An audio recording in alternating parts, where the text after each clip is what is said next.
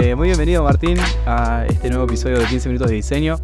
Muchísimas gracias por tomarte el tiempo de, grabar conmigo. Hace como un par de semanas ya que estamos diciendo de grabar y que pasa una cosa y otra y no podemos, pero bueno, por fin acá estamos. Contanos un poco acerca de vos. Eh, te voy a pedir que te introduzcas, así las personas te pueden conocer. Dale, muchas gracias Matías primero por, la invitación. Es un honor tenerte acá en las oficinas de, de. Este, y bueno, mi nombre es Martín Rovira, soy eh, senior designer acá en Globant hace más o menos unos cuatro años. Este, y bueno, eso sería más o menos. ¿Cómo fue que llegaste a, a Globant? Porque bueno, yo te, yo te busqué por LinkedIn. En realidad fue, fue una. Eh, para esta temporada agarré y dije, bueno, voy a poner UX, UI, Product, Product Manager. Y, empecé a mandar solicitud. En un momento LinkedIn no me dejó mandar más solicitudes. Y bueno, dentro de una de esas me contestaste vos. Eh, pero contanos cómo fue que llegaste a trabajar acá en Globant. Bueno, como te contaba, hace unos cuatro años más o menos que, que llegué acá. Tengo más o menos unos 20 años de carrera encima, o sea que vengo haciendo diseño eh, digital hace un tiempo ya. Y llegué buscando un poco introducirme en lo que es el mundo de la tecnología, eh, haciendo un poquito de, repaso de, mi carrera. Estuve más o menos unos cuatro años, bueno, tuve muchos años antes de, freelance, tuve un emprendimiento propio este, de diseño con, un colega. Y después, en un momento, bueno, me planteé ingresar un poco al mercado, dejar de, ser hombre orquesta y, y, sobre todo emprendedor. Tuve que abandonar un poco el, rol de emprendedor y me, metí en Electric Factory, que también este, supiste estar ahí. Tuve cuatro años en The Electric Factory, más agencia digital, ¿no? no tan este, lo que sería una empresa de tecnología como, como es Globant. Y después de cuatro años ahí, por un tema de, buscar otros horizontes, de, probar un poquito lo que era el mundo tecnológico con, otro tipo de metodologías, otro tipo de, de, clientes, donde el rol del diseñador quizás es un poco más técnico o va más de la mano con, con el tema de la programación o, tener un poco más de visión de producto o estar más involucrado en lo que es producto digital. Y bueno, por eso fue, tomé, tomé un paso hacia este mundo de lo que es el mundo corporativo, tecnológico, y bueno, ese fue un poco con, muchas ganas de, buscar skills sobre todo. ¿no? ¿Cuáles son las diferencias principales que vos notás entre, entre un, digamos, llamarlo mundo, entre un mundo y otro, eh, que, vos ya has notado a lo largo de los años o cuando hiciste la transición? Es una muy buena pregunta. Creo que son dos mundos que hoy en día se están amalgamando. De a poco creo que el mundo de ser un diseñador de una agencia digital y eh, en comparación con ser un diseñador más visual designer, más enfocado al UI o, con un perfil más técnico, se, está bueno que se complementen un poco. Fue lo que, lo que buscaba en su momento cuando, en el momento en el que más o menos unos cuatro años atrás, cinco años atrás, cuando estaba en agencia digital, cuando estaba en Electric Factory, fue un, periodo muy lindo en mi carrera, realmente me llevé cosas muy buenas, sobre todo porque tuve la oportunidad de trabajar en muchos proyectos, ¿no? La dinámica más de agencia es una dinámica que te lleva a trabajar hasta en proyectos paralelos, más de un proyecto, muchas tecnologías, tuve la oportunidad de trabajar en gaming, tuve trabajar, la oportunidad de trabajar en, con realidad aumentada, con realidad virtual, eh, más allá de hacer apps eh, o webs, nos pudimos meter, bueno, con un montón de cartera de clientes muy interesantes donde la parte gráfica o estética quizás era, es un poco más lo, primario. Eh, también pude desarrollar animación y un montón de, como más, em, un periodo más explorativo y un poco más de diverso a nivel de, proyecto y de tecnologías. Lo que sí en su momento, lo que, lo que quería y, en parte por qué fue esa, esa movida hacia el otro mundo eh, de diseño, era buscando un poco lo que es estar amparado más por metodologías ágiles, tenía como mucha eh, curiosidad de cómo era trabajar con metodologías ágiles, cómo era ese perfil más técnico del diseñador, en el cual uno tiene que estar eh, más al tanto de lo que es un sistema de diseño, de lo que es un componente, de lo que es empezar a, pensar más. Yo siempre digo que es como ser más el, ingeniero arquitecto, este, como, como visual, este, y meterme más de fondo en UI, sobre todo lo que es producto digital. También la idea era de, lo que tiene un poco a veces, eh, como estás en agencia, en agencia digital, es que muchas veces no sos la cara de tu trabajo en el sentido de que no tenés capaz la oportunidad de hablar con un cliente, capaz que eh, tu trabajo lo muestra más un PM o lo muestran otros perfiles o quizás estás como más, no te digo que en una burbuja, pero estás un poco más apartado de lo que es presentar tus propios trabajos, ¿no? O estar involucrado en una dinámica que te obliga a presentar constantemente lo que haces, a defender constantemente tu trabajo y a lidiar con, con otros perfiles más que los que tus compañeros de trabajo, que un programador, que un diseñador, sino que también a, poder exponer tu trabajo directamente a un cliente y sobre todo, bueno, también poder trabajar para, para otros países, ¿no? Este, Estados Unidos o, o países, poder hablar inglés era algo que también tenía muchas ganas, poder defender mi propio trabajo en español y también en inglés y poder seguir este, adquiriendo skills. Básicamente fue, fue por eso, ¿no? Este, lo que vi que no, que no tenía en, en un mundo, me lo fui a buscar a otro. Y a nivel técnico también porque, bueno, recién hablábamos un poco fuera de- del podcast, cuando hace 5 o 6 años, hoy en día hablamos mucho de Figma y es como la herramienta en la cual, este, central, en la cual trabajamos eh, en la parte de UI, pero hace unos 5 o 6 años todavía se estaba también diseñando interfaces en Illustrator o, o cuando, cuando ese momento llega Sketch y empieza todo como a, unificarse, eh, empezamos a hablar como el mismo idioma, empezamos a, hablar más de componentes, empezamos a documentar, creo que el diseñador empieza a tomar un poco otro rol, este, no te digo que también el, rol medio híbrido entre UX y UI, pero sino también a, a- aprender a cómo, cómo es que se hace un delivery de tu trabajo como diseñador a un equipo de desarrollo y cómo es trabajar en productos que tienen que ser escalables y donde muchos equipos están eh, constantemente eh, interconectados. Por lo que, por, una fuente de verdad, como es por ejemplo un sistema de diseño, o como son esas reglas en las cuales uno como diseñador también tiene que, adaptarse o mismo crearlas para después sean reutilizadas por otras personas o, adaptables o escalables mismo para el producto. Cambiando de tema, ¿en qué momento de tu vida surgió el interés por la docencia? Porque Sí, sí, me imagino que en, algún momento de todo lo que me has contado, algo tuvo que haber pasado para que, Sí. para que, para que hagas eso ahora. Sí, sí, tal cual. Bueno, me había olvidado de decir también en la presentación que, que soy docente en Senpai. Senpai Academy eh, co-crea un curso eh, UX UI con Globant hace más o menos unos 3-4 años. Esta- este año va a ser la tercera edición que, eh, que estoy como docente ahí. Y es algo que, bueno, que surgió como dentro de Globant y, y sobre todo las, las empresas de tecnología, algo que están haciendo en general hace un tiempo ya es empezar a buscar oportunidades eh, a nivel exposición, ¿no? Y también de como empezar a captar talento también al mismo tiempo, ¿no? Y la formación eh, es una de las carreras que, que más captación tienen. Hay muchísimas personas que están queriendo entrar a lo que es el mercado, como, como UX, como UI. Y también este, y es un concepto que para alguien que no está en, en el mercado también es- cuesta entender, bueno, qué es. Y, y ves mucha, mucha gente que viene. Y bueno, cuando surgió la idea acá en Globan de, crear ese curso, fue una oportunidad que me interesó mucho porque en lo personal siempre me gustó el, compartir, el traspaso de conocimiento de persona a persona es algo que a mí me gusta mucho, el, enseñar a través de la experiencia propia, el sentarse con, con un colega a, hablar de, cómo su experiencia de, de transitando un proyecto, los bloqueos que se encontró, cómo resolvió problemas, me parece que es súper importante y a mí me- me gusta mucho.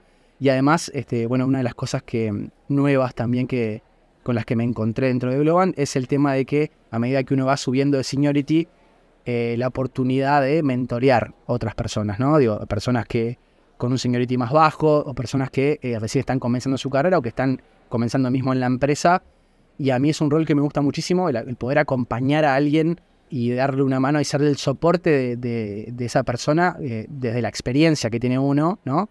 Eh, en acompañar a la persona en la carrera que esa persona quiera tener. A partir de ahí, cuando, bueno, cuando se presentó la oportunidad y, vieron a ver qué perfiles tenían interés en formar parte de ese curso, bueno, eh, me presenté ahí y es algo que vengo haciendo tres años consecutivos, fuera de, mi trabajo, obviamente es un segundo trabajo que disfruto mucho pese a la, carga horaria, obviamente, y volumen de trabajo que, que requiere, pero es algo que, que me gusta muchísimo porque me parece que es importante formar parte de la, de la- formación de, una- de nuevas generaciones que se quieren eh, inser- insertar en el, en el mercado y es una muy buena oportunidad este, de enseñar desde la experiencia, fuera, fuera de que obviamente hay un programa pensado para la inserción laboral y, pensado para que alguien realmente que, que tenga una mínima experiencia o que puede no tenerla también dentro de la rama del diseño.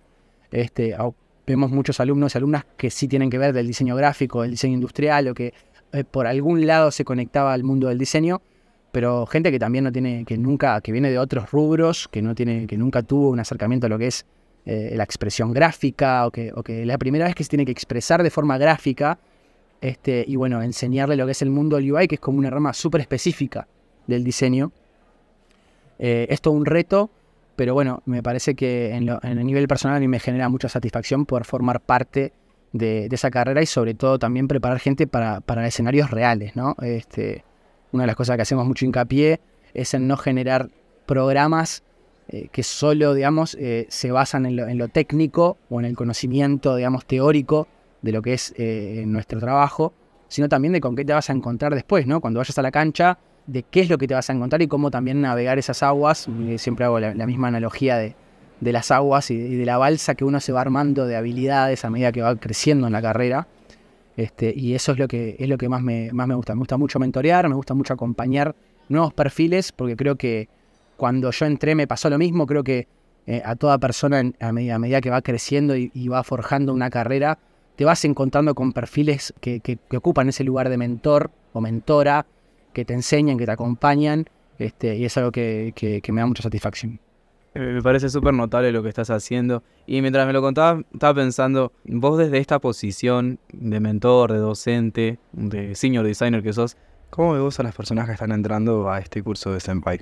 bueno, ves de todo. Ves gente que, tiene como un foco muy, muy específico, que sabe lo que quiere, que medio que ya tiene una idea de, a dónde viene, de a dónde quiere ir. Eh, hay gente que, básicamente quiere conseguir trabajo porque es un rubro que, tiene un eh, básicamente índice de desocupación cero. O sea, eh, hay déficit de recursos en el sentido, bueno, no sé hoy en día, pero hasta hace no mucho las empresas estaban tomando gente aunque no tuvieran quizás una asignación directa a un proyecto, y hubo como un boom, ¿no? Digo, mismo durante la pandemia, eh, el mundo tecnológico hace un boom, hace un crecimiento enorme, y el mundo del producto digital, obviamente, que, contrata muchísimas personas, y hay como, en general, yo le digo como un éxodo de otros rubros hacia el mundo de la tecnología, hacia el rubro de la tecnología, y ves de todo, ves gente que viene, de, que como te comentaba, no tiene idea capaz de lo que, de lo que significa, qué es UX UI, y viene porque sabe que hay trabajo, ¿no? Que son unos perfiles que, bueno, capaz que son un poco más difíciles de, de, insertar o quizás son los que más este, desertan a mitad de camino, quizás porque es una rama del diseño bastante compleja y también ves gente que viene de otras ramas del diseño con muchas expectativas y, muchas dudas en cuanto a cómo es la, la, diferencia entre lo que ellos hacen y este mundo nuevo. Y viene gente, por ejemplo, con ganas de adquirir skills, o sea, gente que ya tiene una base, que se quiere profesionalizar más para directamente eh, meterse al rubro un, poco más fuerte. En general, una cosa que me gusta a mí hablar es que eh, fuera de que nosotros hemos trabajado un programa bastante completo, el curso dura unos nueve meses y es un programa que eh, cubre UX la primera mitad y UI la otra mitad y termina con un proyecto real. Vos tenés que producir un producto real durante esos nueve meses y terminás con un producto real, con un prototipo de alta fidelidad, con animaciones, con todas las interacciones que un producto digital puede tener. Es un prototipo completo este, donde también aprenden a documentar, aprenden también este, eh, algo sobre metodologías de, eh, ágiles, que es básicamente el, ecosistema donde van a tener que, vivir esos proyectos. Y lo que veo es también, bueno, además de muchas ganas de aprender y entender cuál es el rol y el lugar que ocupa un visual designer o un UI o un UX, veo también, bueno, muchas ganas de crecer, mucha incertidumbre. Bueno, he recibido preguntas obviamente de, de cuánto cobra un, visual que obviamente que es, es muy difícil de contestar a veces porque lo, eh, depende del lugar, depende del seniority que uno tenga, depende del poder de negociación que cada persona tenga, este, depende de muchos factores. Pero lo que sí veo es gente con ganas de, trabajar en un rubro donde hoy en día hay muchas oportunidades y donde faltan personas que, digamos, capacitadas. Hay, obviamente, mucho talento, hay capacidad, pero digo, hay trabajo y, estamos formando profesionales para que entren al rubro de la, mejor manera posible. Lo que sí este, pasa mucho es la, ansiedad al, ver que es una rama del diseño relativamente compleja. Hay como mucha ansiedad de sentir que para entrar también a lo laboral tenés que saberlo todo, por ejemplo. Y es algo que a mí como mentor también me gusta mucho eh, hacer hincapié en que primero es imposible entrar sabiéndolo todo en lo que es eh, diseño digital digamos, UI, sobre todo UX, se prepara a, la persona de la mejor manera posible, con una base sólida como para desempeñar la tarea, pero hay mucho sobre la carrera que uno, como dice el refrán, se va haciendo al andar, ¿no? A lo que me refiero, y con esto un poco la analogía de la balsa, es que muchas veces un diseñador o una diseñadora, aunque tenga el mismo seniority o aunque hagan lo mismo, eh, pueden no crecer igual, ¿no? Digo, la carrera que haga cada uno eh, en este rubro, como UX UI o como visual, es muy orgánica. O sea, podés ir para un lado como podés ir para otro, ¿no? Digo, muchas veces el crecimiento personal en este rubro va muy de la mano o está acotado eh, por el contexto. Por ejemplo, yo puedo entrar en un proyecto, en mi día uno, puedo entrar en un proyecto en cual mi responsabilidad es el mantenimiento de una librería de componentes, por ejemplo, o el mantenimiento o hacer pantallas de un producto, así como para que se entienda fácilmente. Pero puede ser que eh, en mi próximo proyecto yo tenga que estar en un equipo que se encarga de mantener un sistema de diseño o de crear un sistema de diseño. Entonces quizás yo estoy dos años desempeñando una tarea específica y me quedo ahí, por ejemplo, porque obviamente que también hay crecimiento dentro de un proyecto y puedes moverte dentro de un proyecto. Pero quizás tu especialidad se va forjando porque estás en ese espacio, en ese lugar, en ese contexto durante determinado lapso de tiempo.